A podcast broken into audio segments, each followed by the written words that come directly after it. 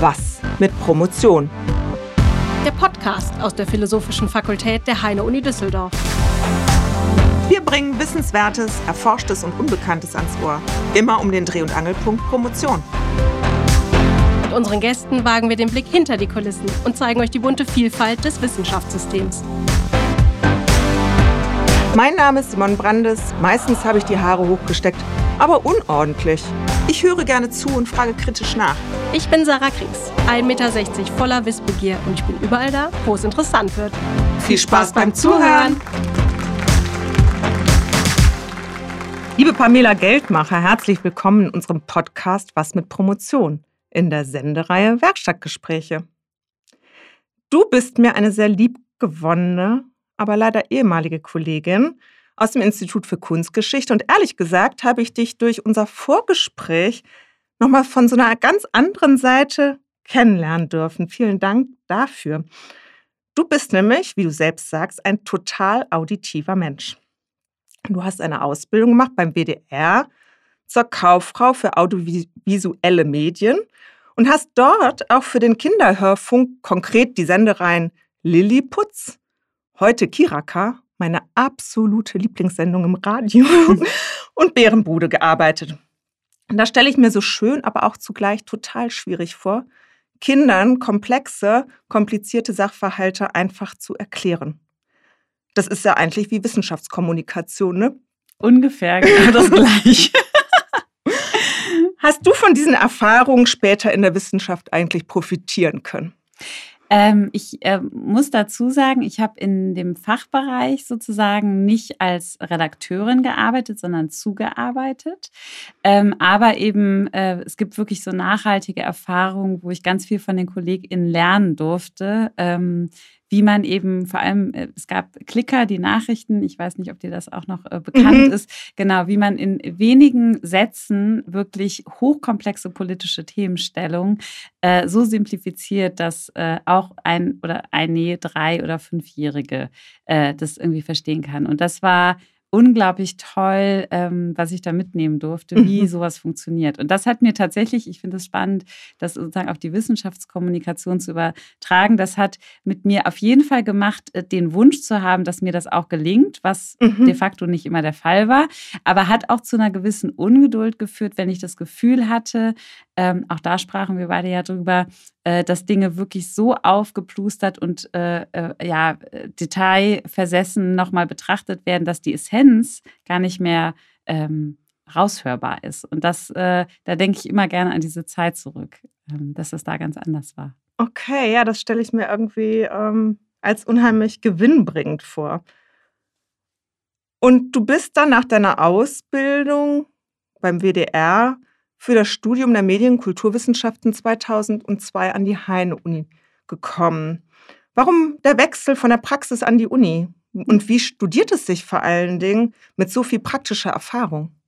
Das Spannende war, dass das eigentlich nur Mittel zum Zweck war. Also mein Weg in die Wissenschaft war eigentlich einer, der geleitet war, dass ich äh, dann schon während meiner Ausbildung auch angefangen habe, journalistisch zu arbeiten, ähm, eben neben diesem Zuarbeiten in, in den Redaktionen. Ich habe dann auch Hospitanzen bei WDR 2 gemacht und äh, war dem Radio immer sehr verbunden. Also auch in mhm. meiner Ausbildung habe ich gemerkt, dass ich immer mehr, das ist so schön, dass du das nochmal so zusammengefasst hast, mehr der äh, äh Typ nicht unbedingt äh, Kamera affin, sondern wirklich äh, eben auditiv äh, bin.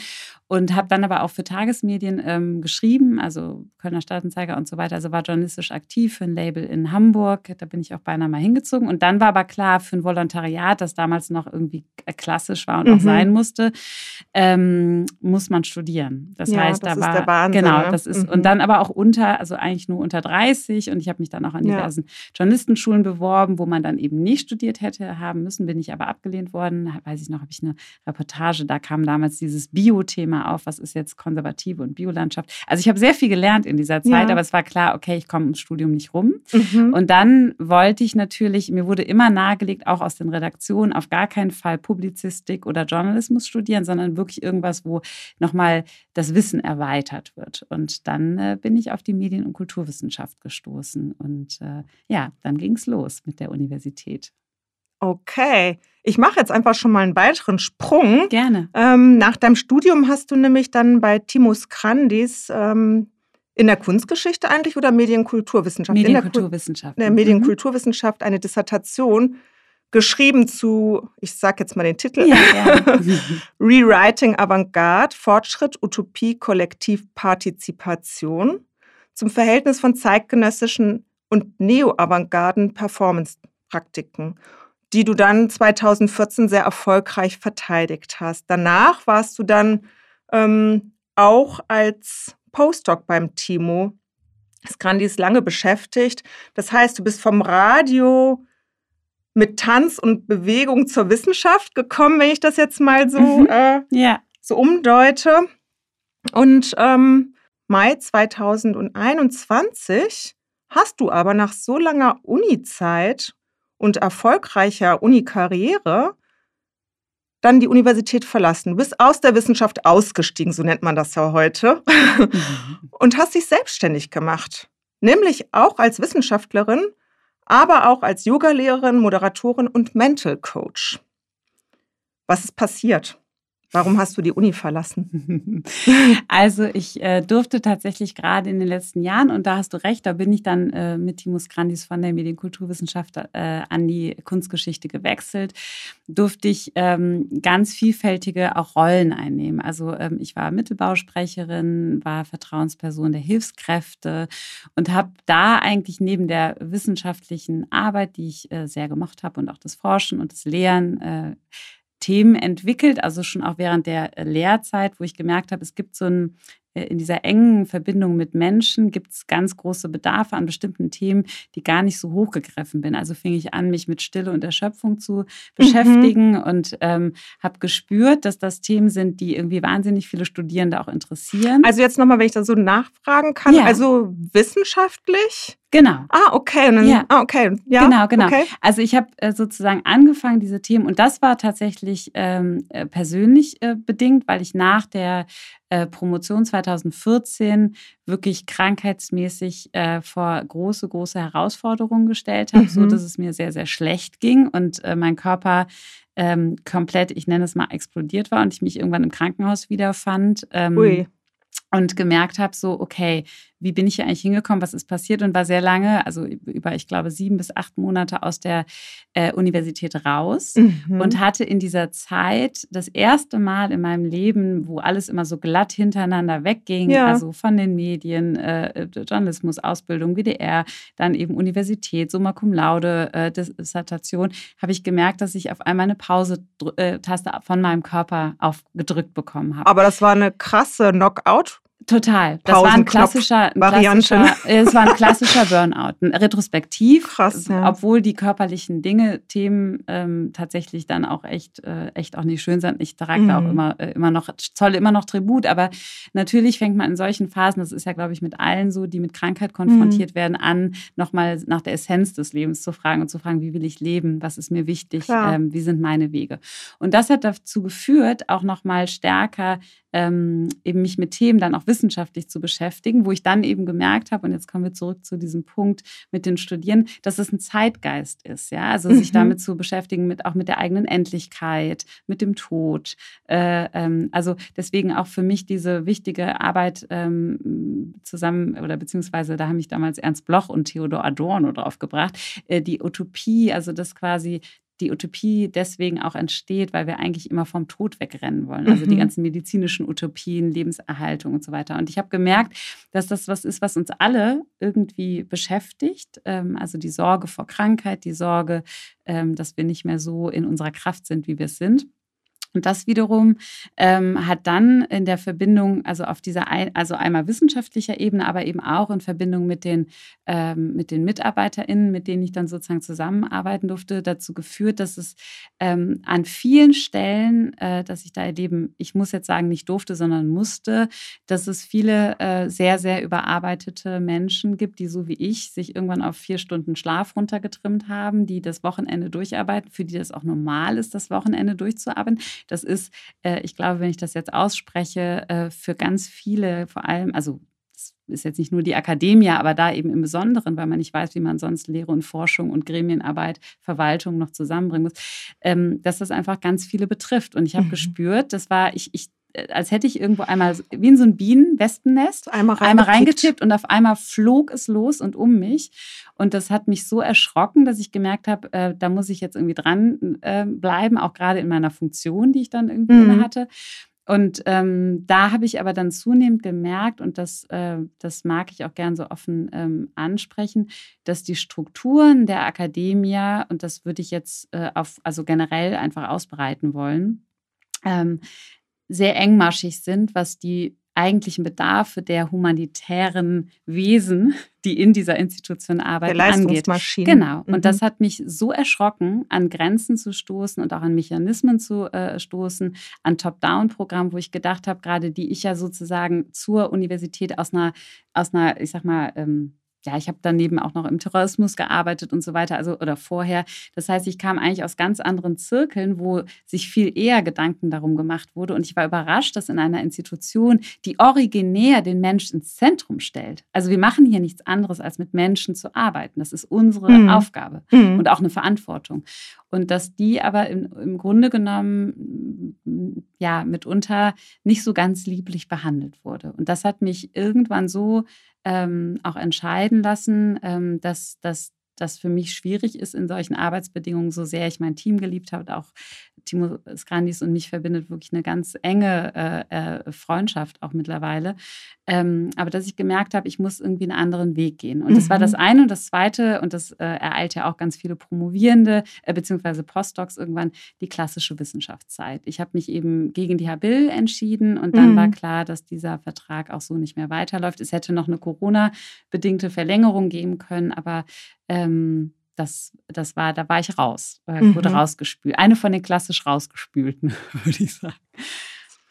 Ja, aber du scheinst ja da sozusagen ähm, aus deiner, aus deiner ähm, Vorbildung, sage ich mal, und auch mit deinem Studium und den Themenbereichen, die du dir angeeignet hast, also aus einer wissenschaftlichen Perspektive und der eigenen körperlichen, mentalen Erfahrung heraus ähm, erkannt zu haben, dass es einen Bedarf gibt, der ähm, sozusagen hineingetragen werden muss ins System. Ne?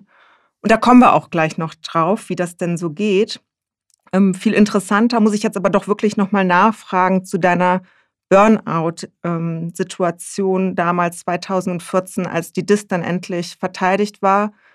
Ähm, und dann erst der Burnout sich sozusagen seinen Weg geschaffen hat, dich ins Krankenhaus gebracht hat.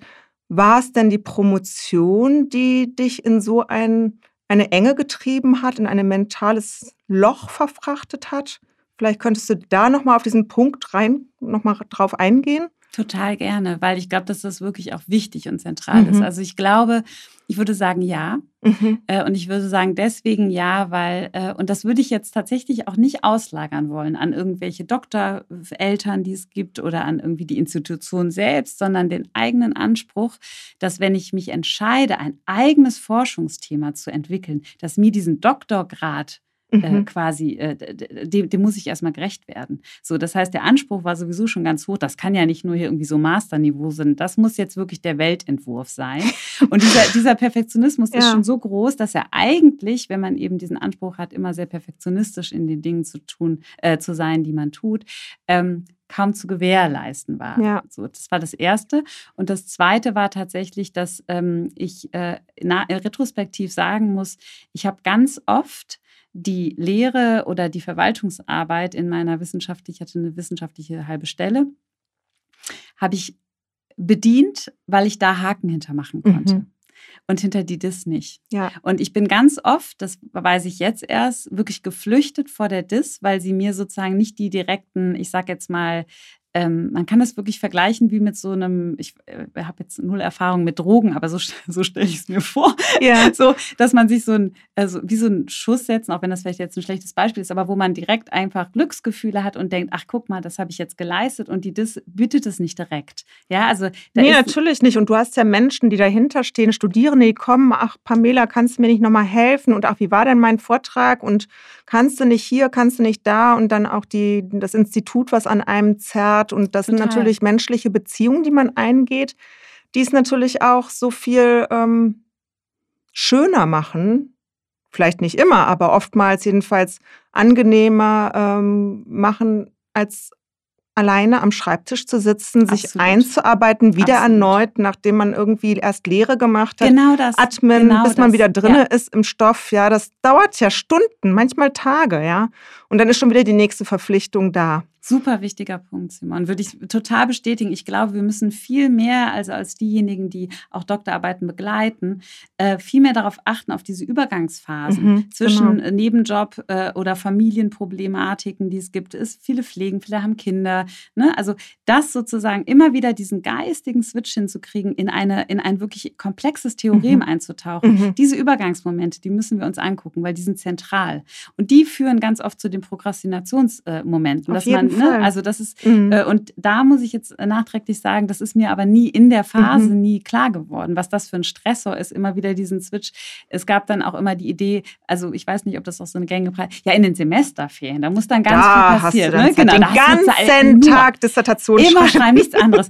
Aber dass natürlich unser Hirn so nicht funktioniert und auch Modi braucht, um Mhm. überhaupt in diesen äh, Modus, also in diesen Turnus zu kommen, dass das sich auch entfalten könnte, des Kreativen. Klar, Das habe ich, äh, genau, das habe ich, Mhm. genau, Muße. Muße und Lust. Und irgendwann war bei mir das so weit gestritten, dass ich gemerkt habe, ich habe, also es war einfach nur noch, du hattest ge gefragt, war es die Dis, die dich auch da zu Mhm. diesem Punkt, ja, es war ein Dauerdruck. Ja. Der ließ vier, 24 Hours nicht mehr los. Ich war 24 Stunden eigentlich damit beschäftigt, oh nein, ich muss ja noch das und das nächste Kapitel und dann kommt vielleicht noch eine Tagung und dann kann ich das schon wieder nicht und dann muss ich das, dann kommt das nächste Kolloquium und man fühlt sich eigentlich permanent defi äh, äh, defizitär.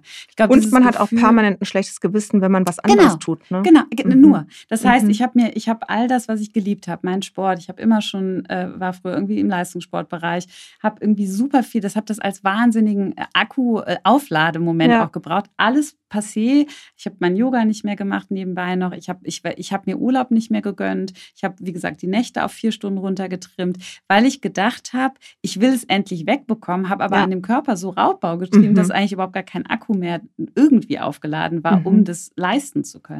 Und da muss ich sagen, und das wäre, glaube ich, jetzt auch mein Plädoyer an alle, die das hören und die sich ähnlich äh, vielleicht angesprochen fühlen, ich habe so viele rote Linien äh, übersehen. Ich habe Mhm. einfach die roten Linien schon, wo es anfängt, dass ich Konzentrationsschwierigkeiten habe, dass ich Prokrastinationsschübe habe, dass ich nicht mehr gut schlafen kann, dass ich Dauerdruck fühle, dauerschlechtes Gewissen, wie du es formuliert hast, mich dauerdefizitär Mhm. führe und das Gefühl habe, ich das schafft das alles gar nicht, mir wächst alles über den Kopf, äh, die habe ich übersehen, weil ich gedacht habe, dass ich, also es gab da auch so ein ganz großes, äh, auch vielleicht schon sogar fast eine Arroganz mit, ach ja, also ich kriege das schon hin. So.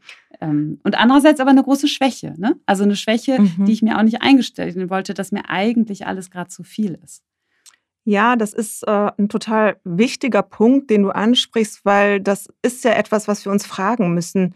Ähm, sind in einem universitären System leidensfähige Menschen, die permanent ihre Warnsignale der mentalen Gesundheit gegenüber ignorieren? Und warum ist das so? Absolut. Das ist so zentral das Problem ist und das würde ich eben jetzt tatsächlich als ein institutionelles Problem sehen und das habe ich jetzt, die Erfahrung habe ich gemacht, wo ich jetzt auch Mental, äh, Health Workshops an anderen Universitäten gegeben habe. Ich glaube, das eint einfach das System. Es gibt sehr oft ein behäbiges, ja, Mental Health, äh, A, entweder habe ich da keine, oder Workshop, habe ich Keine keine, Zeit Zeit, für. oder Mhm. betrifft mich nicht. Mhm. Also diese, die, die, die- das, das, zu sagen, betrifft mich nicht, wo ich davon ausgehen würde, egal wen ich frage, Simon, ich weiß nicht, wie es dir geht, äh, wenn ich jemanden frage, hast du gerade Stress, gerade jetzt zum Ende des Jahres, es gibt fast gar keinen, der sagt, nein, habe ich nicht. Und in dem Moment, wo ich die Frage mit Ja beantworte oder innerlich, auch wenn, sich, wenn ich sie nach außen mit Nein, muss ich mir Gedanken machen, wie es um meine mentale Gesundheit Mhm. steht. Ist ja ein positiver Begriff eigentlich, meine mentale Gesundheit. Du weißt, da haben wir auch drüber gesprochen. Ich bin maximal dafür, dass wir mit Kindesalter die U-Untersuchung nicht nur auf einer körperlichen Ebene vornehmen, sondern sofort auch nach der mentalen Gesundheit fragen. Das heißt, therapeutisches äh, ähm, oder an, äh, Wahrnehmen von therapeutischen Angeboten genauso verpflichtend sein müssen, weil das Tabu, das es gibt und in der Akademie wahnsinnig groß ist, weil wir von einer ganz krassen Leistungsfähigkeit Mhm. ausgehen, als wären wir, äh, die wir eben mit Menschen arbeiten und permanent sozusagen auch das erstmal auch, ähm, auch da haben wir äh, kurz drüber gesprochen, erstmal überhaupt abkoppeln müssen. Also die Erfahrungen, die wir sammeln aus den ganzen Gesprächen, aus der ganzen Komplexität, mein Gott, worüber reden wir? Mhm. Und dann noch das Zwischenmenschliche, das muss ja irgendwo abgebaut werden. Und dafür gibt es keinen Raum. Ja. Und das, der muss kreiert werden. Mhm. Und zwar ganz, ganz dringend, weil ich sehe, und das ist eben die Erfahrung, ähm, die ich in der Gremienarbeit dann auch machen musste, ähm, ich sage es wirklich mit einem großen M-U-S-S-T-E, ähm, ist einfach, dass ganz viele diese roten Linien längst überschritten haben und äh, auch einige sowieso schon dabei waren, die einfach nicht mehr können, die dann zum Teil auch ähm, dann abbrechen ähm, und äh, oder eben sich irgendwie mit unter Verhältnissen, Lebensverhältnissen irgendwie äh, weiter äh, durch die Dis hangeln, die aber nicht erfüllend ist, die das, was du gesagt hast, Kreativität und Muße überhaupt nicht zulässt. Ähm, und wozu macht man es dann eigentlich? Ne? Mhm. Ne? Ja, das eine ist ja diese wahnsinnige, dieser, dieser Leistungsdruck, sage ich mal, ja, auf der einen Seite, die gepaart ist auch mit dieser Leidensfähigkeit, ähm, über seine eigenen Grenzen hinwegzugehen. Aber um uns zu entlasten, kein Ventil haben, zumindest nehmen wir uns dafür die Zeit nicht. Und wenn wir jetzt über das System sprechen, dann haben wir auch ein System, das Scheitern nicht kennt, weil das, was wir transportieren, ist immer nur der Erfolg.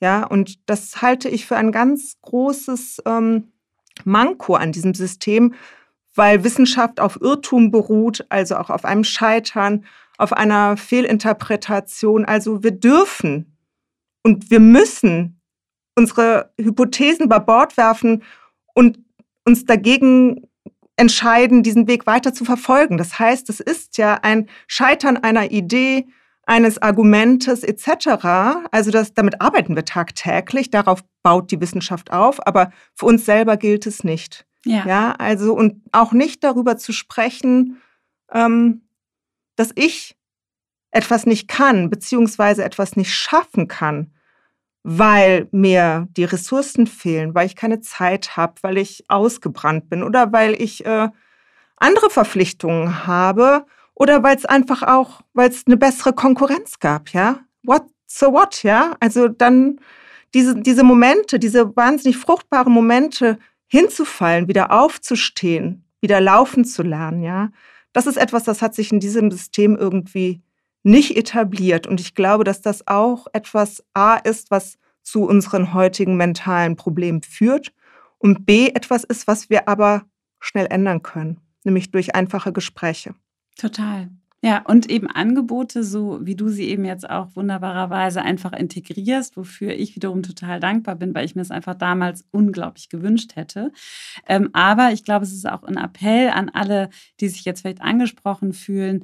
Ähm, zu erkennen, dass man selber bedürftig ist. Also, mhm. Also, dass man eben nicht sich das, äh, sich das einfach einzugestehen. Und da muss ich sagen, das habe ich einfach Jahre, Jahrzehnte lang. Aber wäre es nicht, nicht einfacher, sich einzugestehen, wenn man wüsste, dass die Kommilitonin, der Chef auch struggelt? Da bin ich total bei dir. Und jetzt kommt, glaube ich, der wichtige Begriff angelehnt an das, was du sagst. Ich finde, in der Akademie fehlen massiv Vorbilder des mhm. Scheiterns. Also es fehlen die Vorbilder, wo klar ist, dieser Weg, äh, äh, also und das ist so spannend, wenn man eben, das meine ich mit diesem, jetzt wo ich wieder raus bin aus dem System, so wie ich das früher auch war, äh, und man geht in andere Unternehmensstrukturen, wo eigentlich genau damit gearbeitet war, mit dem Etablieren einer Fehlerkultur, die gelebt wird, wo mhm. Räume kreiert werden, wo es darum geht, auch über den, die tägliche Befindlichkeit zu sprechen. Wie bist du heute drauf? Also ich, mhm. ähm, die Summer School, äh, die ich ähm, im letzten Jahr äh, wunderbarerweise äh, leiten, eine internationale Summer School leiten durfte, da habe ich mit meinem Team jeden Tag äh, oder immer dann, wenn wir Teammeeting hatten, erstmal befragt, wie geht es euch gerade, damit ich weiß, wie, wie ist kapazitär eigentlich gerade die oder derjenige aufgestellt, um dann zu überlegen, was ist gerade an Arbeitspensum drin. Danach fragen wir gar nicht. Also, Nein. Ne, es wird einfach einfach gemacht. Und diese Vor, also das heißt, wenn, wenn. Und wir fragen auch nicht, sorry, aber das passt da einfach so gut. Wir fragen auch nicht, ob das Wissen ankommt, was wir vermitteln. Total, genau, genau. Und, und, und eben, und das ist ja A, ist es, also ich glaube, was, was, was mir so jetzt auch nochmal mit dem von draußen draufblicken so schwer fällt zu akzeptieren, ist, dieses Humboldtsche Ideal oder das, was sozusagen so transportiert werden soll, ja, das freie Denken und das sich so tummeln und irgendwie von A nach B kommen. Äh, wir wissen, dass das, wir brauchen jetzt eigentlich nur alle großen äh, Companies nehmen, ja, Google und zwar sind alle durch ein Scheitern entstanden, ja, also das sind alle StudienabbrecherInnen, ne? Also da ist keiner regelmäßig äh, äh, irgendwie zur Uni gegangen, hat einen Abschluss gemacht, also die seltensten Fälle, kann man sich die Biografien durchlesen.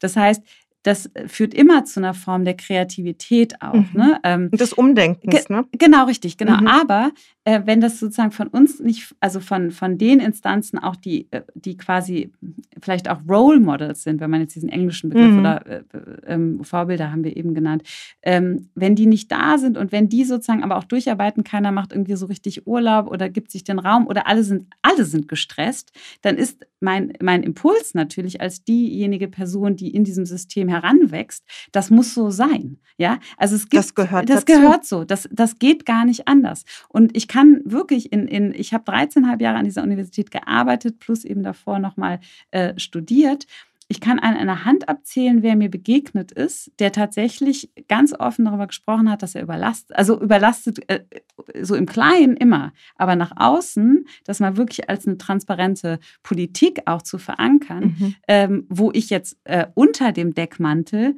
permanent eigentlich nur mit Leuten gesprochen habe, die überlastet sind. Es gibt kaum jemanden. Genau, Plus es wird so ein die Zukunftsangst, ne, die, die uns ja, AkademikerInnen, ja, genau. ne, so mhm. dieses, äh, so wie ich jetzt eben raus aus dem System, wofür habe ich das dann alles gemacht und so weiter. Das heißt, uns begleiten so viele Themen und da haben wir noch nicht darüber gesprochen, dass irgendjemand gerade seine Mutter oder seinen Vater verloren hat oder eine Fehlgeburt hatte oder andere Themen mit sich mhm. trägt, die wir auch, auch mental Natürlich. Load, ne? so. Mhm. Und das ist so, so relevant, dass da ein Umdenken mhm. geschieht, das ja. mit reinzunehmen.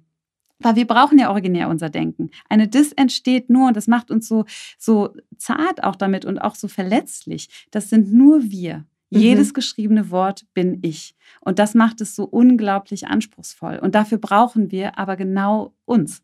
Und wir brauchen diese Kraft. Da gebe ich dir zu 100 Prozent recht. Da kann ich gar nichts weiter zu hinzufügen. Ähm, umso spannender jetzt die Frage tatsächlich, wie fühlt es sich denn nach diesen ganzen Erfahrungen an, nach so vielen Monaten, nach dem Sommer, nach dem Herbst, wieder an die Uni zu kommen für dich heute? Mhm. Ich merke immer noch, dass diese Institution, dieser Raum, also ähm, dass der für mich etwas auch Beengendes hat. Also er hat, äh, es gibt eine Form des Losgelöst, vielleicht gibt es auch ein Gefühl der Wehmut. Ich habe ja auch wahnsinnig schöne Momente erlebt. Ich habe wunderbare Menschen, tiefe Freundschaften, die mich immer noch begleiten, gefunden. Ich habe hier, ähm, ich bin auch immer noch wahnsinnig stolz auf meinen Doktortitel. Also es gibt wirklich das, aber das dauerte auch, bis ich das überhaupt annehmen konnte, mhm. dass das ich bin und ohne es wegzuwischen direkt dachte, und das war halt bei mir so, oh Gott, jetzt muss die hier Habil geschrieben werden. Also als ja. wäre das gar nichts gewesen, mhm. dem Raum zu geben. Ähm, aber ich muss auch sagen, es begleitet mich, äh, es begleitet mich auch so das Gefühl einer, einer, einer Maschinerie, also eines äh, Produzierens von sozusagen Wissen, wo das Humanitäre äh, strukturell immer noch nicht so richtig Raum hat. Und das, äh, das ähm, das äh, beschäftigt mich einfach immer noch sehr. Also, mhm. weil ich auch immer noch viel im Austausch bin mit, äh, mit Menschen, die hier arbeiten, die hier studieren, die im System stecken. Im System stecken. Mhm. Und das macht, äh, das macht den Ort auch zu einem, äh, dem ich sehr gespalten gegenüberstehe. Mhm. Du wirst ja in Zukunft öfter wiederkommen. Ja, ich, da, darauf freue ich mich wahnsinnig. Genau, du kommst als eine andere Pamela zurück an die Uni, regelmäßig für Philgrad. Du wirst nämlich eine Workshop-Reihe anbieten. Ich hoffe, richtig häufig und oft, sodass möglichst alle davon profitieren, die es in Anspruch nehmen wollen, weil deine Reihe nämlich Mental Health Awareness in der akademischen Qualifikationsphase heißt. Und ähm, da kommen wir gleich nochmal drauf. Das ist ein Workshop, der sich an Promovierende und Postdocs der Philosophischen Fakultät richtet. Also extra für sie konzipiert, von dir, für sie. Und ich habe so das Gefühl, wir müssen noch mal über diese Begrifflichkeit mentale Gesundheit sprechen. Gerne, Was ja. ist das eigentlich, bevor wir dann zu dem Workshop konkret kommen? Und ich habe mir jetzt mal die Definition der Bundesanstalt für Arbeitsschutz und Arbeitsmedizin äh, mal, Super, ich habe sie mitgebracht. Ja, ja. Und ich dachte, wir gehen sie jetzt einfach mal durch. Ja, ja weil ähm, ich glaube, dann haben wir einfach eine super Basis, wovon wir die ganze Zeit sprechen, weil es ist ein schwammiger Begriff, sage ich mal. Was ist eigentlich Mentalität letztlich ja auch? Was ist Gesundheit? Wann sind wir gesund? Wann sind wir mental gesund? Genau. Und danach ähm, steckt hinter diesem Ausdruck mentale Gesundheit viele unterschiedliche Aspekte. Sein Ursprung findet dieser Begriff in den Dokumenten der WHO, also der Weltgesundheitsorganisation, die auf ein erweitertes Verständnis von Gesundheit und des Gesundheitsbegriffs hinweist. Heutzutage versteht man nämlich unter mentaler Gesundheit nicht nur das Fehlen psychischer Beeinträchtigungen und Störungen, sondern auch den Zustand des völligen Wohlbefindens. Als Synonym wird dann auch gerne mal psychische Gesundheit benutzt. Da haben wir schon, sind wir schon vielleicht ein bisschen näher dran. Mm, Konzepte mentaler Gesundheit beinhalten sowohl individuelle Faktoren, ich glaube, das ist eben durch das Gespräch auch sehr deutlich geworden, wie Zufriedenheit und emotionale Zustände, als auch soziale Aspekte des Zusammenwirkens zwischen Mensch und Umwelt. Jetzt wird es konkreter. Ein erweitertes Verständnis von mentaler Gesundheit beinhaltet die folgenden Grundannahmen. Erstens, mentale Gesundheit ist Bestandteil der allgemeinen Gesundheit. Zweitens, mentale Gesundheit ist mehr als die Abwesenheit psychischer Beeinträchtigungen und Störungen wie Burnout, Depression, kognitive Leistungsbeeinträchtigung etc. Das bedeutet drittens, mentale Gesundheit schließt auch positive Aspekte ein, wie das Wohlbefinden, die Arbeitszufriedenheit, das Arbeitsengagement sowie individuelle und arbeitsbezogene Ressourcen. Und viertens, der letzte Punkt, der Begriff der mentalen Gesundheit muss im Zusammenhang mit den Dimensionen Arbeits- und Funktionsfähigkeit gesehen werden. Sie sind eine entscheidende Voraussetzung für die Teilhabe am Arbeitsleben. So, und da haben wir es jetzt. Wenn wir von dieser Definition ausgehen, dann wird klar, dass unsere mentale Gesundheit bestimmt wird durch mich als Individuum und meinem Umfeld der Arbeit. Wann ist deiner Meinung nach meine mentale Gesundheit im Wissenschaftskontext besonders gefährdet?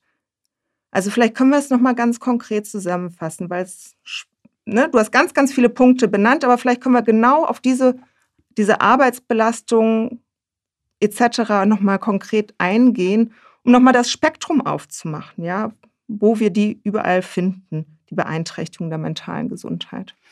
Ich würde sagen, allein in dem Moment, wo meine Umgebung, und da würde ich jetzt sowohl ähm, ArbeitgeberInnen, wer auch immer das in dem Fall ist, mhm. das sind ja nicht immer ProfessorInnen, das sind ja auch manchmal einfach Kollegs oder sind, äh, äh, äh, wo man angedockt ist oder assoziiert mhm. ist oder so. Äh, Verwaltung, also wenn wir das jetzt nochmal kurz lösen und äh, mhm. auf die gesamte Akademie gehen. Ähm, immer dann, wenn ich nicht sein kann, wie ich bin und wie ich mich fühle ist eigentlich schon die erste, ist eigentlich schon das erste Problem im Raum, nämlich, dass ich versuche, und wir spielen alle Rollen, da brauchen wir jetzt nicht drüber sprechen, mhm. ähm, aber wenn ich sozusagen über einen gewissen Zeitraum ähm, immer Ja sage, obwohl ich Nein denke, mhm. äh, das wäre dann eben, ich bin also nicht so das, was ich, mhm. oder ich okay. traue mich nicht äh, zuzugeben, wie es mir eigentlich gerade wirklich geht, auch auf, äh, gesprochen auch auf einer emotionalen und aber auch körperlichen Ebene. Ähm, dann, also Angst zu sprechen. Genau, genau. Mhm. Dann gerate ich eigentlich schon in den ersten Kreisel. Und der mhm. Kreisel geht ganz schnell. Mhm. Der, also ich glaube, wir alle kennen das, äh, das ist, und da muss man das auch ein bisschen ein Stück weit auf, äh, äh, ausweiten. Das ist ein Grund, warum ich in den Mental Health Workshops auch immer mit ähm, Ressourcenarbeit beginne und auch mit Wertearbeit. Wieso fällt mir das eigentlich mhm. so schwer, mich nicht abzugrenzen? Mhm. Also klar, meine Grenzen äh, zu konturieren. Und da kommt jetzt sozusagen, um das jetzt auf die Akademie wieder zurückzu äh, nehmen. Die zweite Problematik, und die würde ich definitiv in einer sehr, sehr starken Hierarchie geleiteten Kultur sehen. Es gibt hier einfach einen ganz starken ähm, Top-Down-Gedanken, mhm. ähm, der dazu führt, dass die Wahrnehmung eines Selbst ab einem, unter einem gewissen Qualifikationsschritt auch äh, nicht dazu führt, dass man sich jetzt auf Augenhöhe befindet. Und Augenhöhe wäre für mich tatsächlich das Zweite. Also so sein können, wie man ist, aber auch, und das passiert, es geht miteinander ineinander über, dass man weiß, äh, man, man darf, man wird auch ernst genommen und wahrgenommen mhm. in seinem, und da bin ich wieder bei diesem Humanitären, also in seinem Menschsein, ja, in dem, was ich bin, unabhängig davon, ob ich Prof oder studentische Hilfskraft bin. Und das passiert, ähm, das kann ich leider aus Erfahrung sagen, auch durch diese Vertrauenspersonsrollen oder auch durch die Mittelbausprecherinnenrolle ganz oft einfach nicht. Und das ist für mich ein Riesenthema. Mhm. Das heißt, wenn ich es jetzt nochmal von einer anderen Perspektive sehe, dann ist das ja auch dieses ähm, nicht nur sehr hierarchische System, sondern es ist auch ein System der Abhängigkeiten. Absolut. Also der, Absolut wichtiger der, Punkt. Ja. Ähm, mehreren Rolleninhaberinnen. Ja, also ich als Doktorand bin, so, also wenn ich eine wissenschaftliche Mitarbeiterstelle habe, bin ich so, sowohl Doktorand, Doktorandin als auch Arbeitnehmerin, ja. Und meine Betreuungsperson ist wahrscheinlich, im meisten Falle jedenfalls, sowohl die Person, die meine Doktorarbeitsleistung beurteilt am Ende des Tages, als auch meine Chefin. Ja, das heißt, ich habe hier ein Haifischbecken an Konflikten, A, in mir selbst und B, wird seltenst, seltenst wirklich klar unterschieden, welche Aufgabenbereiche gehören zu welcher Tätigkeit. Ja, Absolut. weil ich ja als wissenschaftliche Mitarbeiterin ein Anrecht darauf habe, auch an meiner Doktorarbeit zu schreiben. Ich habe eine Qualifikationsstelle. So. Und da verwischen die Grenzen. Und dann mag vielleicht die persönliche ähm, ich weiß noch nicht mal, ob es persönlich die menschliche äh, Situation entstehen, dass man viel, viel einfacher und lieber den Studierenden gerade mal hilft, als Absolut. die Zeit, die einem zur Verfügung steht, für die Doktorarbeit aufzuwenden. Genau. Ja, also, und das nehme ich jetzt mal so als dieses hierarchische Ding. Und das andere sind halt auch die wahnsinnig unterschiedlichen ähm, Jobanforderungen. Ja? ja, also einerseits halt auch die Verantwortung, in der äh, Wissensvermittlung an Studierende. Mein eigenes Lernen, das darf ich dabei auch nicht vergessen. Ja, auch dafür brauche ich Kapazitäten. Und dann wiederum dieser, dieser Mix, dieser starke Mix wirklich aus, äh, ich präsentiere mein Wissen in einer Lehrveranstaltung und dann gehe ich zurück in mein Kämmerlein und sitze an meiner Doktorarbeit total alleine. Total. Ja, also das sind so, ich finde, das sind so wahnsinnig viele Anforderungen, die da alle mit hineinreichen. Und da war es, glaube ich, auch immer bei mir so, dass ich gedacht habe, das Problem ist auch, Papier ist halt geduldig und kann nicht sprechen. Mhm. Und meine äh, KollegInnen, Studierende oder äh, ArbeitgeberInnen äh, oder AntragstellerInnen äh, sind es äh, sozusagen nicht. Ne? Genau, die, die, sagen, die, die artikulieren, genau, die, genau, die artikulieren ihre mhm. Wünsche. Und natürlich bediene ich diese Wünsche schneller als ein, ja, äh, als ein nicht sprechendes Blatt Papier oder mein Rechner. Ja, A, weil es vielleicht gerade einfacher ist, weil es einem ja auch Spaß macht. B, weil man vielleicht seiner Chefin, seinem Chef gefallen möchte. Absolut. C, weil man abhängig ist, ja. Und weil man auch verdammt nochmal Angst hat, wie es nach der Doktorarbeit Absolut. weitergeht. Und ja. davon hängt meine Note ab. Ja. Also das ist wirklich ein vertracktes System. Das stimmt. Und wir wissen auch, also ich meine, ich runde diesen Punkt jetzt nochmal ab, weil es eigentlich ähm, wirklich so prägnant ist. Katrin Levesque in, in Belgien hat mit ihren Kolleginnen 2017 eine Studie gemacht und die mentale Gesundheit von belgischen Promovierenden untersucht an den fünf äh, großen Universitäten in, in Belgien. Und dabei ist herausgekommen, dass 52 Prozent der Promovierenden tatsächlich psychisch belastet sind. Und 32 Prozent von ihnen sind gefährdet, eine Depression zu entwickeln oder haben bereits eine Depression. Also jede vierte Doktorand, Doktorandin. Und in Deutschland haben wir leider noch nicht diese Datenlage, ja, also weil wir keine vergleichbaren Messinstrumente anwenden. Auch in der NACAP-Studie wird ein anderer Fragebogen angewandt, als äh, Levexi verwendet hat. Aber aus meinem täglichen Beratungskontext ähm, weiß ich, dass es unseren Promovierenden, und ich kann vor allen Dingen jetzt in meiner Funktion vor allen Dingen von den Promovierenden sprechen. Ich glaube, im System sind noch sehr viel mehr, denen es schlecht geht, als den Promovierenden. Nur wir wissen, dass Studierende auch äh, schon einsteigen. psychisch belastet mit vielen Ängsten, Versagensängsten, mit Anorexie, mit Bulimie etc. Also auch das ist erforscht. Die Promovierenden kommen jetzt in den Fokus, ja, und deswegen gibt es so viele Studien jetzt dazu. Und da würde ich jetzt auch gerne von dir genau jetzt wissen, was du denn vorhast in deinem Workshop. Womit wirst du uns helfen können?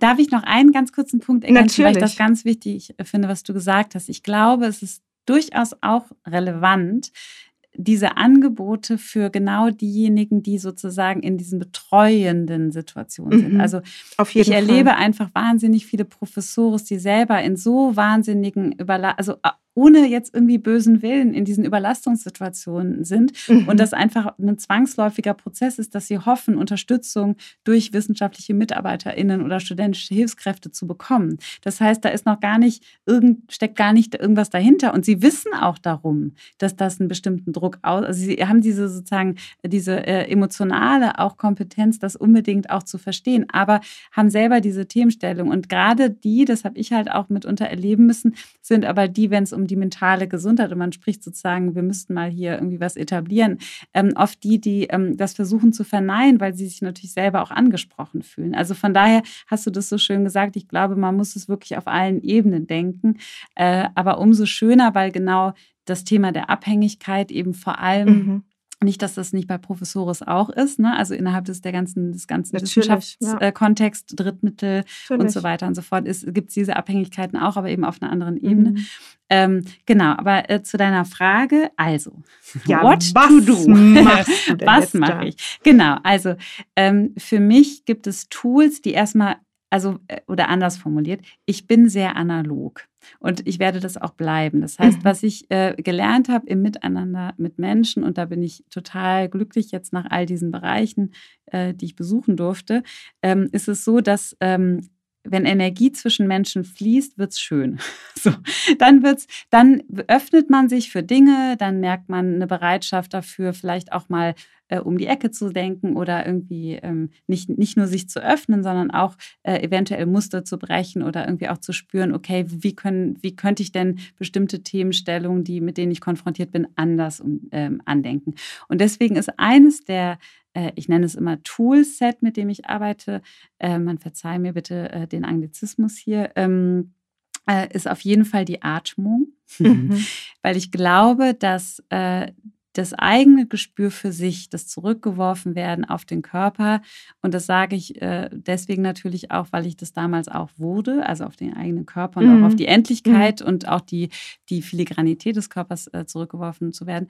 Ähm, das erste Gespür dafür herstellt, wie es eigentlich gerade um mich steht. Mhm. So, und ähm, da ist der Atem ein sehr, sehr guter, weiser Ratgeber. Ähm, das ist ein, ein Moment.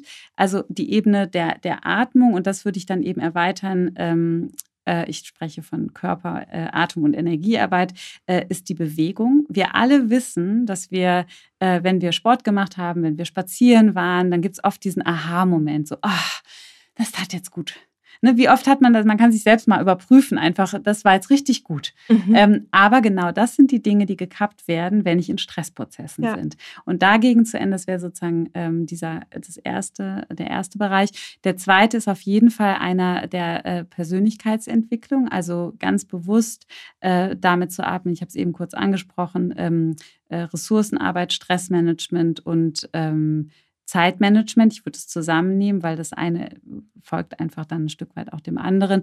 Ähm, und aber auch Wertearbeit. Also mhm. erstmal zu wissen, was, wo, wie will ich eigentlich leben und was ist mir eigentlich wichtig und wo stoße ich eigentlich täglich an meine Grenzen, weil das gar nicht dem entspricht, wie ich eigentlich durchs Leben gehen möchte. Und sich das einmal bewusst zu machen, um dann ähm, natürlich am Ende, und das schafft man natürlich nicht mit einem Workshop, das ist dann, ähm, das muss dann sozusagen, äh, sag ich mal, regelmäßiger stattfinden, aber sich zu überlegen, wie schaffe ich es, einen Raum für mich zu etablieren, von dem aus ich weiß, wo meine Kapazitäten enden, wo sie gestärkt werden und wo an ihn gezogen wird. Ich spreche immer von Nähren und Zehren. Also mhm. was nährt mich und was zehrt an mir. Und wir wollen alle dahin, wo wir genährt werden. Wir wollen nicht dahin, wo permanent irgendwie irgendwas aus uns rausgesogen wird. Und wie schaffen wir das? Und das ist sozusagen ein wichtiger Bestandteil Und äh, deswegen, genau, zur Körperarbeit fließt natürlich auch Yoga-Elemente rein, wofür man aber jetzt kein Yoga-Profi ist, es geht einfach um Bewegung mhm. und so. Und äh, es sind auch so banale Dinge wie äh, Spazieren gehen, ähm, innehalten, Achtsamkeit, all das, was damit zusammenhängt. Ähm, und äh, das eigene äh, einmal auch ein Stück weit auf sich äh, zurückgeworfen werden, um sich mit sich zu konfrontieren, um danach aber zu merken, wo sind meine Stärken? Also der Aspekt der Resilienz, wir kennen das auch aus der Resilienzforschung, äh, ist natürlich relevant, um gewappnet zu sein für die Stürme, die uns einfach äh, in unserem Arbeitsalltag immer wieder, und mit Arbeit meine ich eben alles an Arbeit. Also auch, ob ich ehrenamtlich jetzt irgendwas mache, ob ich Care-Arbeit leiste, ob ich eben hier, äh, und das wird ganz oft vergessen, Arbeit ist nicht nur acht Stunden in der Universität zu sein oder acht Stunden vorm Laptop zu sitzen und an der Disk zu schreiben, sondern das ist all das, was sozusagen ach, ich muss noch meine Wohnung aufräumen, ich muss sie noch putzen, all das. Äh, und wie gehe ich damit strukturell eigentlich um? Also die Anforderungen, ähm, die an mich gestellt werden. Das einfach erstmal, glaube ich, auch ähm, aufzuwerfen. Und das ist wirklich spannend, wie oft man da Aha-Elemente erlebt. Und ähm, ich glaube, die Idee dieses Workshops ist einfach, eine Sensibilisierung herzustellen dafür, wo ich in meine Kraft kommen kann und wo ich es nicht tun kann und wie ich damit arbeiten kann, das einfach wirklich zu verstetigen. Mhm. Und das ist, äh, ist natürlich dann das Schwierigste, muss man sagen. Aber du lässt ja die Leute nicht alleine damit, sondern es gibt ein Follow-up. Ja, ne? genau. Also das heißt, ja. die Learnings werden ja, überprüft. Absolut, absolut. Das, ja, das also das heißt, wie funktioniert das? In welchem Abschnitt wirst mhm. du das machen? Zeitabschnitt? Genau, also die Idee ist, ähm, auch da wäre ich tatsächlich unheimlich offen dafür, wenn Studierende sagen, das müsste jetzt früher mhm. erfolgen. Es ist immer so ein bisschen gemein in sechs bis acht Wochen, mhm. also dass sie bis dahin sozusagen in Etablierungsprozesse ja. kommen. Ähm, und äh, wenn man da aber spürt, das ist, glaube ich, jetzt, also das ist wirklich auch gruppenunterschiedlich, so das sollte früher sein, dann auch gerne früher. Dieser längere Zeitraum ähm, bedient halt so ein bisschen oder ja, dass man, dass man sich dann auch eventuell äh, länger dran hält. Warum ist das wichtig? Also wichtig ist zum einen zu wissen, dass beispielsweise, wenn ich mich entscheide, zu meditieren äh, täglich, dann muss ich das mindestens 30 Tage tun, sonst hat es keinen Effekt. Also mhm. sonst fängt unser Gehirn gar nicht an, sich dafür zu interessieren. In eine ne? zu. Genau, mhm. richtig. Und darum geht es uns ja. Es geht mhm. uns ja darum, Routinen zu kreieren, die uns nähren.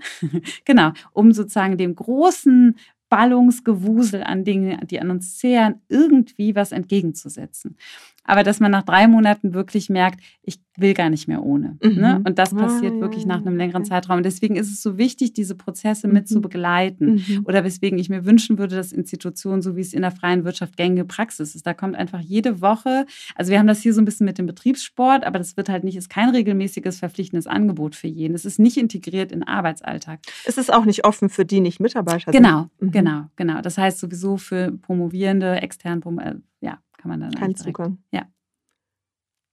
Also ich habe mit dem Dekan darüber gesprochen, ne, der deinen Kurs auch super findet und das total befürwortet. Und ich habe ihn gefragt, was mache ich denn, wenn der Kurs schon ausgebucht ist? Weil wir haben jetzt ja erstmal nur zwei Slots, also vier Veranstaltungen dieses Jahr geplant. Und er hat mir zugesichert, wenn Bedarf da ist, und das sage ich jetzt natürlich an die Zuhörerinnen, wenn also Leute nicht in den Kurs reinkommen, dann haben wir die Möglichkeit, es nochmal anzubieten, so oft, bis alle versorgt sind. Das Super ist uns toll. als Fakultät total ja. wichtig.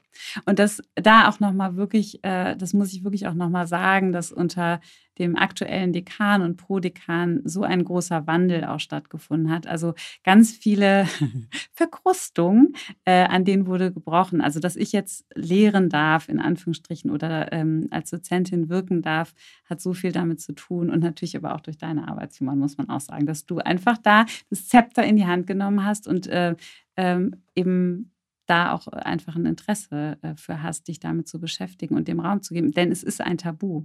Ne? Das ist einfach so. Ja, also Interesse wäre, glaube ich, zu wenig, sondern das ist mir wirklich wichtig. Ja, also es ist mir eine Herzensangelegenheit, dass es unseren Promovierenden tatsächlich an der Fakultät gut geht.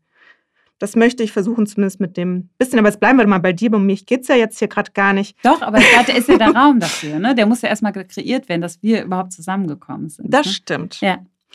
Ähm, wenn du dein Alleinstellungsmerkmal benennen müsstest, Was unterscheidet dein Angebot von anderen?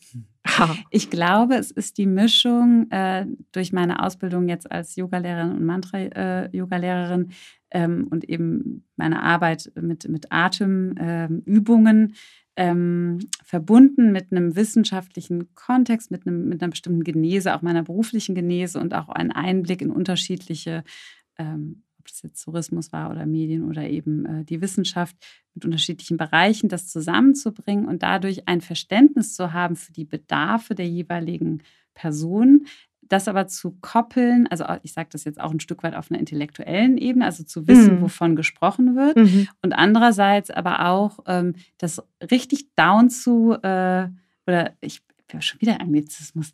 Was Nein, ist denn heute so, los? Ich weiß, ich weiß, ich weiß es auch nicht. Ich fühle mich hier in der, im, im ehemaligen Trakt, wo ja, auch die Anglisten vielleicht erweitert saßen, okay. äh, direkt angesprochen. ähm, genau, jetzt Englisch reden zu müssen. Nein, ähm, das sozusagen auch nochmal runterzubrechen auf ähm, wirklich das, was so zu, schnell zur Hand ist, nämlich unser eigener Körper ja. über die Atmung und eben unsere Bewegung. Und, äh, und wenn es wirklich nur Tanzen ist. Also auch das ein ganz, ganz beliebtes Element. Ähm, so vielen das schwerfällt, auch wenn ganz, ganz vieles gerade aktuell durch die Pandemie extrem vermissen, so richtig feiern zu gehen. Mhm. Einige machen das oder haben das gemacht, aber viele eben auch nicht. Ähm, und sich selber gehen zu lassen, rauszulassen, den Kopf raus, also mein Motto ist so ein bisschen raus aus dem Kopf rein in den Körper, also diese mhm. Körperlichkeit und den Zugang zum eigenen Körper zu verbinden mit dem, was uns ähm, also mit einer, mit einer Form der Persönlichkeitsentwicklung, das würde ich sagen, ist äh, das, was äh, mhm. meine Kurse auszeichnet.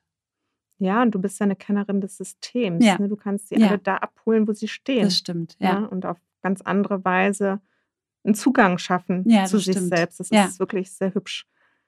Und du hast dich ja gerade selbstständig gemacht, nämlich in all diesen Themenfeldern, aber auch halt als Mental Coach.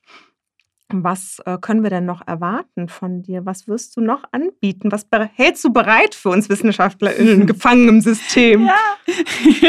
ähm, äh, ähm, ich glaube, was ich wirklich als Konzept wahnsinnig mag und entwickelt habe und auch hoffe, dass da ähm, dass andere das ähnlich sehen wie ich. Das, ich habe das als sogenanntes äh, Kreativ Lern, Denk- und Schreibashram äh, tituliert.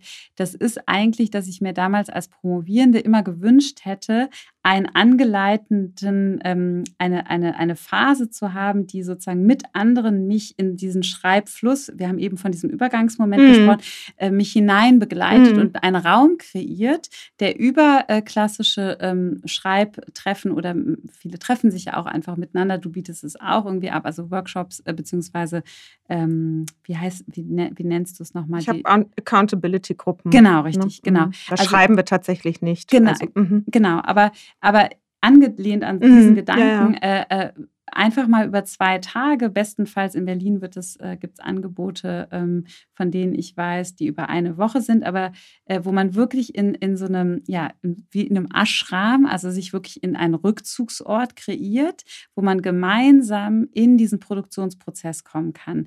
Und ähm, ich glaube, was auch hier wieder, ähm, was, was ich mir eben dazu überlegt habe, neben dem, was ich eben sehr gewinnbringend in äh, Berlin empfunden habe, ist das aber eben anzufüllen, ganz aktiv mit äh, mit Yoga-Angeboten, äh, mit, mit Meditation. Also die Idee ist sozusagen, morgens schon aufzuwachen, äh, in Stille zu sein, zusammen zu meditieren, sich einmal durchzubewegen und dann, dann zu schreiben. Mhm. Äh, auch nicht die ganzen Stunden durch, von morgens bis mhm. abends. Das fand ich immer ganz abstoßend, weil ich gedacht habe, das, das geht funktioniert nicht. einfach mhm. nicht. Und dann das zu unterbrechen und zu sagen, ganz bewusst jetzt äh, Mittagspause und Spaziergang. Und jeder geht einfach mal in die Luft und atmet irgendwie mhm. für sich durch. Und es ist legitimiert. Also das ist ja unser Problem oft am Schreibtisch zu Hause, sich das eben nicht zu gönnen. Und es ist einfach legitimiert. Und dann wieder eine Schreibphase zu haben, sie wieder zu unterbrechen mit äh, äh, irgendwie mal tanzen oder eben Bewegung, Yoga, eine Einheit, Körper durchbewegen und dann nochmal ähm, zu schauen, okay, was ist gefragt? Und das wird sozusagen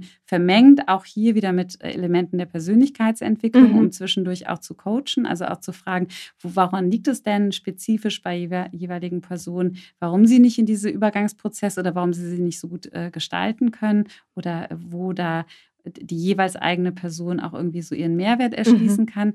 Ähm, und das ganz konzeptionell mal zusammenzufassen. Und das wiederum sehe ich tatsächlich ganz, das würde ich auf die gesamte Akademie. Ich glaube, das würden sich auch Professoren, äh, wäre mein Gefühl, auch mal Voll. wünschen. Ich habe schon den, Anfragen ja, bekommen. Ja, diesen mhm. Raum zu kreieren, wo man merkt, das ist jetzt nur für uns mhm. und das ist legitimiert. Das mhm. darf ich jetzt. Und es wird durchgeguidet und ich bin verpflichtet, mir was Gutes zu tun. Und es ist wirklich, es ist so wahnsinnig, das zu sehen, Gedanken fließen. Mhm. Gedanken fließen. Und selbst wenn ich zwei Stunden jetzt von einem leeren äh, Papier oder ich habe das immer auch so analog, ne?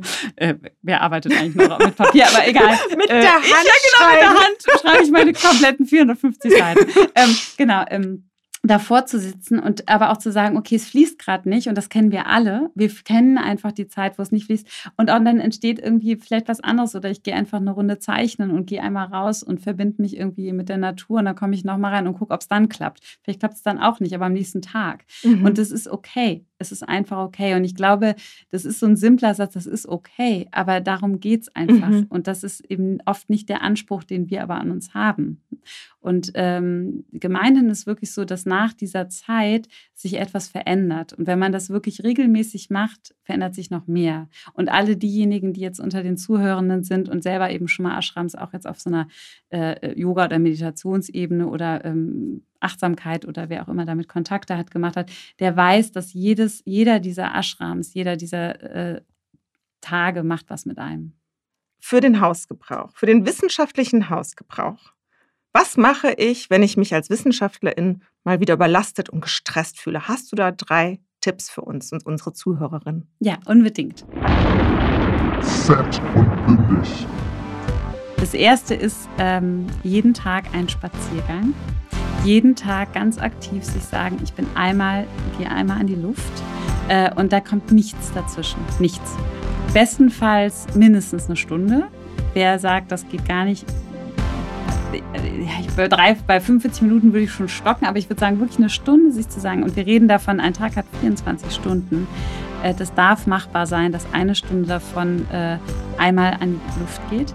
Denn es ist de facto so, und da gibt die Studienlage ist so umwerfend, dass ein Spaziergang nachhaltig Veränderungen in unserem kreativen, Kreativitäts-, äh, also beziehungsweise hemisphärenmäßig wird das ja im Gehirn gedacht, sofort etwas auslöst. Und es ist ein so einfaches und so nachhaltiges äh, äh, Element, das ich unbedingt empfehlen würde. Das zweite ist, ähm, das ist ein klassisches Achtsamkeitsmoment, das praktizieren vielleicht auch schon einige. Äh, am Ende des Tages mindestens drei, bestenfalls fünf Dinge aufzuschreiben, die gut waren. Und das gar nicht jetzt nur zu beziehen auf, ähm, auf, die, auf die Kapitelanzahl oder auf die Wörter, sondern wirklich einfach nochmal sich selbst klar zu machen, was war heute gut. Weil die Negativschneise in Produktionsprozessen, wo man nicht direkt eine Sichtbarkeit von den Dingen hat, ist wahnsinnig groß. Weil ich, das war ja dieser Punkt, äh, von dem ich glaube, das sind sehr viele ereilt, nämlich sich defizitär zu fühlen, der, der muss widerlegt werden. Und auch hier ist wichtig, das sogenannte Journaling am Abend ähm, jeden Tag zu machen. Und das sind fünf Minuten, noch nicht mal, das sind drei. Und das einfach jetzt mal zu starten und zu sagen, ich mache das jetzt jeden Abend und schreibe mir auf, was heute gut war. Und wenn es die lächelnde Supermarktkassiererin war oder äh, der, der Vogel, der irgendwie einmal äh, an mein Fenster geflogen ist, nicht, nicht an, bestenfalls nicht an die Scheibe geflogen ist. Und das Dritte, ähm, ja, man erahnt es bestimmt schon, weil ich so viel vom Atmen gesprochen habe, ist eine sind Atemübungen. Ähm, und da ähm, würde ich, wenn es okay ist, einfach vielleicht eine ganz kurze Atemrunde ja, starten. wow. Wir ja, kriegen okay. eine praktische okay, Übung genau, in dem Podcast. Genau, einmal mit. First genau. Aid Podcast. Genau. genau.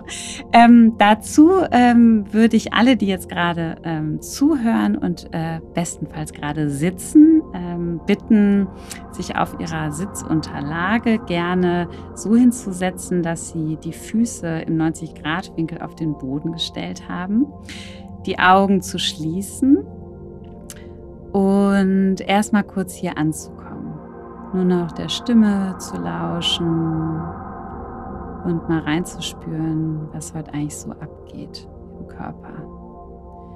Und dann die Schultern einmal so richtig stark hochzuziehen, bis an die Ohren. Richtig hoch, maximal hoch, hoch, hoch, hoch, hoch, kurz zu halten und dann im wirklich ganz langsam, milli, milli, milli sekündlichen Herunterfahren, die Schultern nach hinten, so eng zusammenzuziehen, dass die Schulterblätter zusammen wollen und vielleicht zu spüren, wow, die Schultern sind vielleicht ein bisschen verspannt, denn wir sitzen ja den ganzen Tag hm, vom PC und ganz langsam die Schultern wirklich immer enger, enger, enger zusammen und dann hinten runter zu legen förmlich, sodass der Brustkorb ganz weit geöffnet ist. Man kann gerne mit den Händen also über den Brustkorb fahren. Wir brauchen genau diesen Herzraum ja gerade wegen der Pandemie so sehr ähm, und da den zu weiten, um überhaupt erstmal die Lunge frei zu machen für das, was wir jetzt gemeinsam machen. Und dann mal anfangen, den Atem zu vertiefen, also ein tiefes über die Nase einatmen und über die Nase ein tiefes Ausatmen. Gerne spätestens jetzt den Bauch mal rauszustrecken und zu merken, hu, der ist ja irgendwie eigentlich auch die ganze Zeit angespannt. Dabei nicht die Schultern zurückfallen lassen. Und nochmal tief einatmen. Und tief noch weiter als über den Bauch, vielleicht ins Becken auszuatmen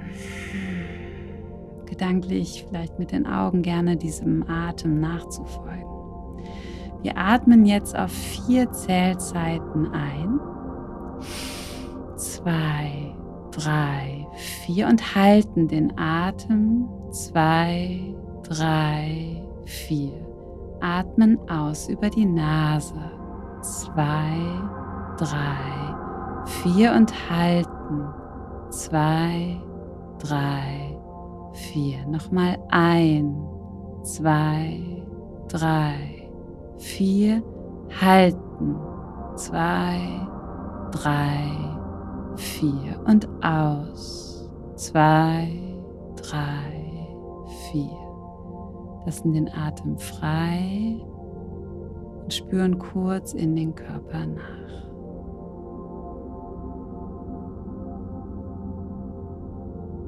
Und dann ganz langsam öffnen wir unsere Augen, räkeln und strecken uns einmal, machen uns lang, lang, lang, lang, lang, alles mal so auseinander, ein bisschen ausschütteln.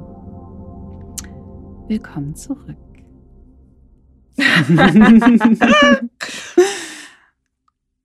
ich bin total, fühle mich total erholt, ja. Krass ist ganz kurz und hat einen Und so viel Luft im Kopf, also ja. viel Sauerstoff im Kopf. Ja. Also ich habe das Gefühl, es ist irgendwie so ein Deckel aufgegangen. Total.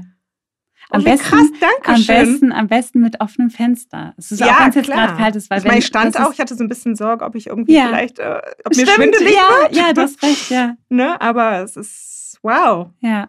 Es ist ein direkter Effekt und wir beruhigen sofort den Sympathikus. Ja, also bin sofort ich bin total hier, obwohl geerdet. ich vielleicht so ein bisschen wibbelig bin eigentlich hier die ganze Zeit, bin ich jetzt total relaxed. Das hätten wir mal vorher machen sollen. Ja, genau.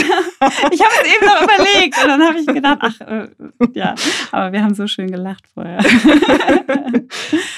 Wobei ja. das eine das andere nicht ausschließt, lachen und atmen. Nein, das tut man ja dann auch ganz schnell genau. und ich genau. glaube, das ist auch gut. Ja, ja genau.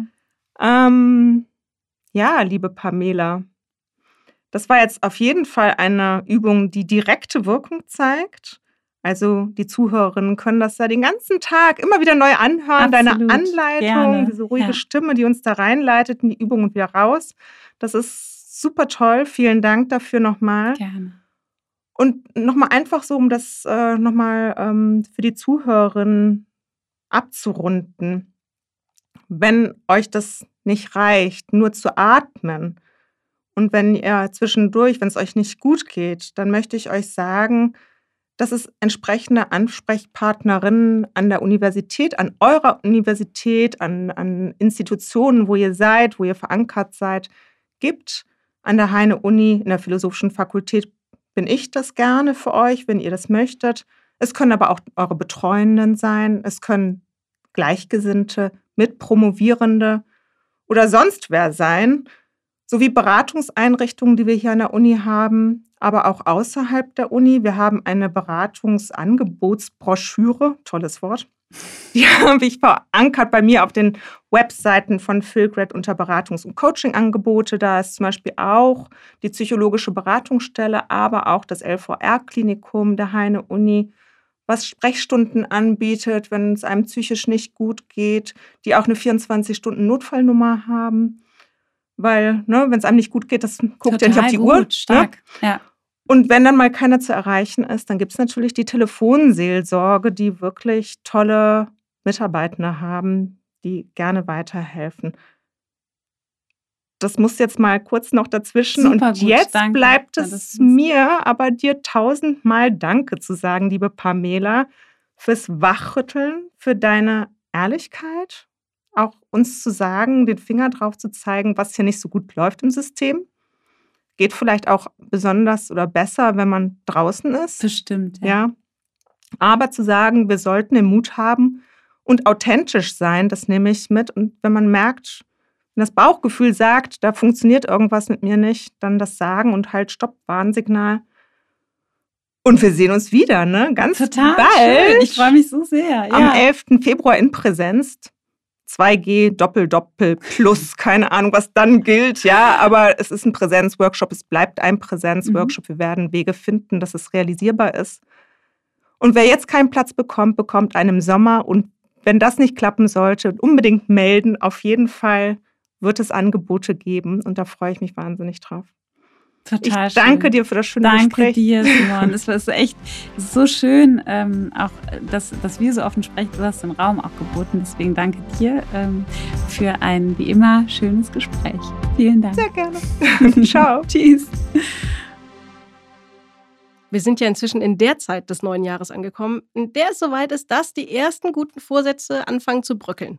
Ich muss auch zumindest für mich sagen, ich habe echt gelernt, dass Vorsätze eigentlich nur dann funktionieren, wenn man sich ganz konkret was formuliert und nicht so schwurbelig irgendwas daher sagt und wenn man nicht äh, gleichzeitig auch noch viel zu viel Wandel von sich selbst verlangt. Also sowas wie gesunde Ernährung ist ja so eine typische Sache.